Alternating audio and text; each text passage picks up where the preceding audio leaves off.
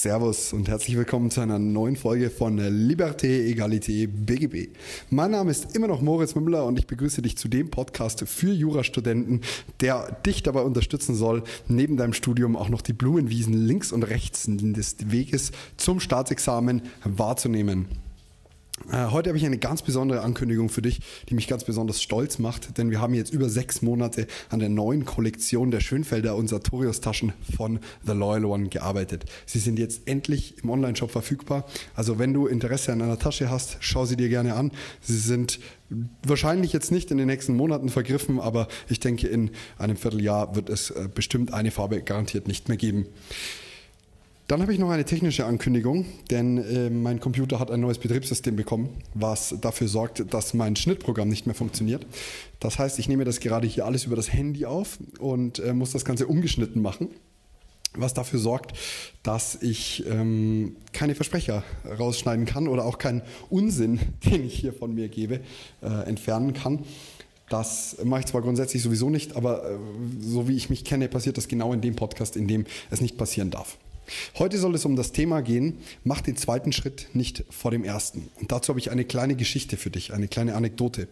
Meine Freundin, mit der ich äh, sehr lange zusammen war, es aber jetzt nicht mehr bin, hat damals ihr Fachabitur gemacht und ist auf die Berufsoberschule gegangen und hat dann in der schriftlichen Prüfung wieder erwarten, also es war eigentlich klar, dass sie bestehen wird, und hat nicht bestanden, hat zwei Fünfer geschrieben und hat in die Nachprüfung gemusst. Sie hätte in Mathe, wo sie niemals mehr als zwei Punkte geschrieben hat bisher, äh, einen Fünfer gehabt, hat zwei Punkte geschrieben und hätte dort, sage und schreibe, zwölf Punkte gebraucht. Und in einem anderen Fach, ich glaube, es war Wirtschaft, äh, etwas Wirtschaftsähnliches, ähm, ja, mir fällt es nicht ein, hatte sie normalerweise immer sehr gute Noten und hat ebenfalls einen Fünfer gehabt. Und der Lehrer war ein äh, ziemliches Arschloch scheinbar.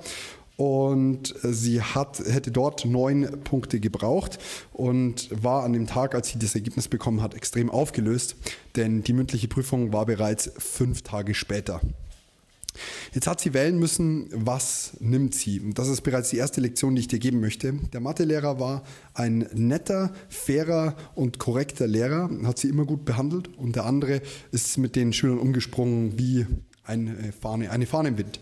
Und dann habe ich zu ihr gesagt, äh, nimm lieber die äh, Punktzahl oder das, wo du mehr Punkte brauchst und wo du aber dich mit dem Prüfer wohlfühlst, als das, als das, wo du weniger Punkte brauchst, wo du aber schon vorher Angst haben musst, dass er dich, egal wie du ablieferst, durchfallen lässt.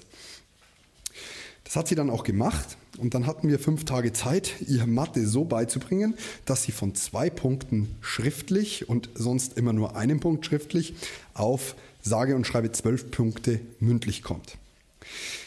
Jetzt hat sie in der Zwischenzeit ungefähr drei bis vier Nervenzusammenbrüche gehabt und äh, stand praktisch am Nachmittag bei mir in der Wohnung und hat gesagt, wie soll ich das schaffen? Und damals habe ich einen ähm, war ein, ein, ein Live-Coach, wie auch immer, gerade online und ich habe äh, live auf Instagram und ich habe gefragt, wa was würdest du jetzt tun? Und der hat gesagt, mach den zweiten Schritt nicht vor dem ersten. Denk nicht über das Nachdurchfallen in der Prüfung nach, sondern kümmere dich jetzt erstmal darum, dass du bereit bist dafür. Und genau das haben wir dann getan. Wir sind äh, zu mir in die Heimat gefahren. Dort habe ich einige Menschen gekannt, die sehr gut in Mathe waren. Und ich habe für sie einen absoluten Crashkurs in Mathematik organisiert. Das heißt circa acht Stunden am Tag für diese fünf Tage. Und das hat sehr geholfen, nämlich es hat alleine schon davon abgelenkt, dass man ja gar keine Zeit hat. Und in der Zwischenzeit hat sie weiterhin einen Nervenzusammenbruch nach dem nächsten gehabt. Und ich habe ihr einfach versichert, dass wenn sie alles tut, was ich sage, ähm, wird sie bestehen. Denn die Wahrscheinlichkeit, dass wenn du wirklich alles in deiner Macht Stehende tust, um es zu schaffen. Und damit meine ich wirklich alles. Also auch echt acht Stunden am Stück durchlernen ähm, und danach nochmal weitermachen. Dann ist die Chance exorbitant hoch. Und ich habe da wirklich an sie geglaubt. Und dann haben wir am ersten Tag gar nicht mehr so viel gemacht. Denn das ist die zweite Lektion, mach die Probleme von heute nicht zu den Problemen von morgen. Wenn du an einem Tag nicht mehr lernen kannst, dann versau dir den Tag nicht, indem du es bis spät in die Nacht versuchst, weil du versaust den nächsten, beziehungsweise versau dir den nächsten Tag nicht, denn wenn du bis spät in die Nacht lernst, wirst du nicht früh aufstehen können und fit sein. Dann lass lieber den Tag ein Tag gewesen sein und nimm dir vor und, und kümmere dich auch darum, dass du am nächsten Tag volle Power und volle Leistung liefern kannst.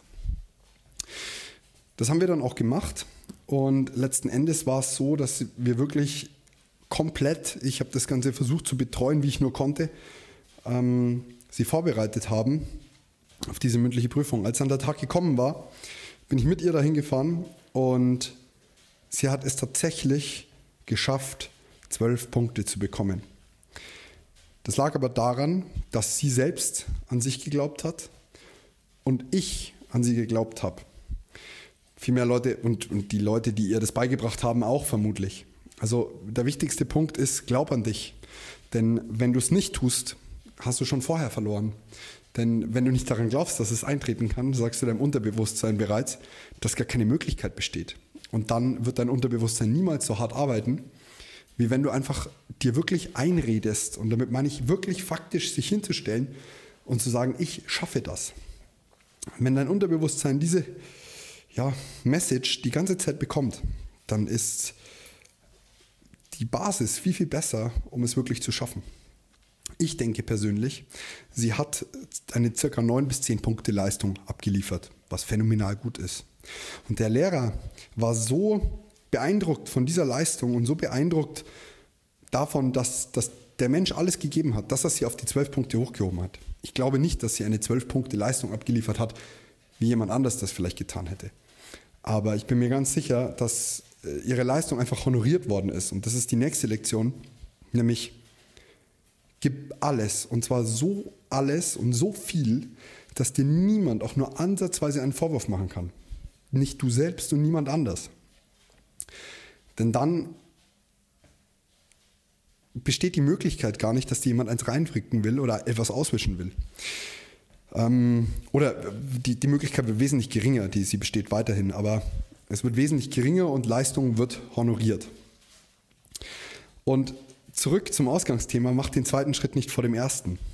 Sorge dich nicht um die Prüfung, wenn du noch nicht mal angefangen hast zu lernen. Kümmere dich erst um das, was wirklich wichtig ist und dann um das, was im zweiten Schritt passiert. Das ist vor allem bei mir so zum Beispiel. Bei mir ist es so, dass ich ganz oft gefragt werde, ja, wie schaut es denn aus? Was machst du denn nach dem Examen? Zweites Examen, der Papa hat doch, ähm, ist doch Teil einer Kanzlei, wie wär's denn? Hättest du nicht, da gehst du doch bestimmt rein. Und meine Antwort ist eigentlich wirklich das, was ich mir denke. Mein Gedanke ist, ich kümmere mich nicht darum, bis ich nicht das zweite Staatsexamen geschafft habe. Jetzt kann man argumentieren und sagen, du solltest dir die Ziele stecken. Und du solltest sie so stecken, dass du sie visualisieren kannst. Das hatten wir letzte Woche im Podcast.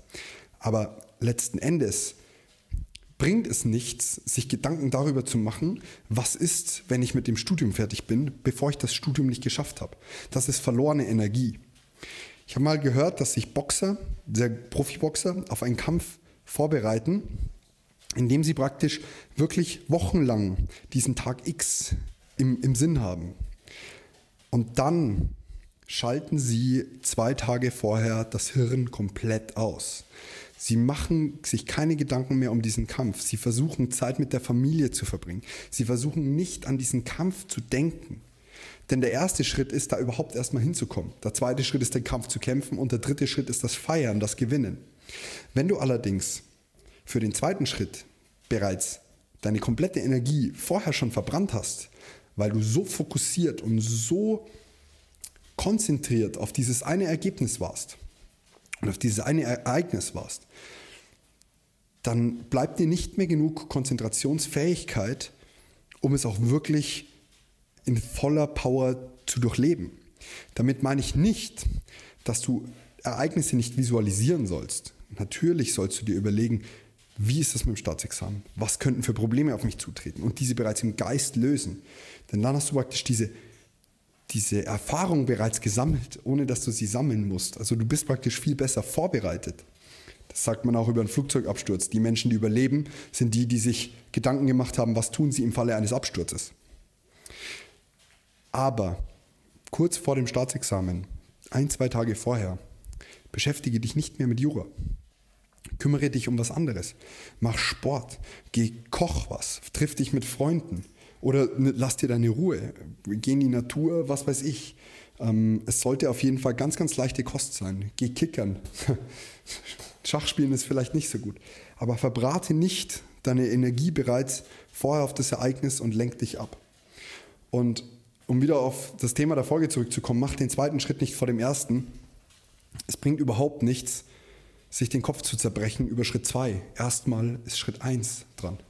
Und je nachdem, was das gerade bei dir im Leben ist und je nachdem, in welcher Lebenssituation du gerade steckst, kümmere dich erst um Step Number One und dann um Step Number Two. Die Vision muss stehen, aber die Ausarbeitung erfolgt in Schritten.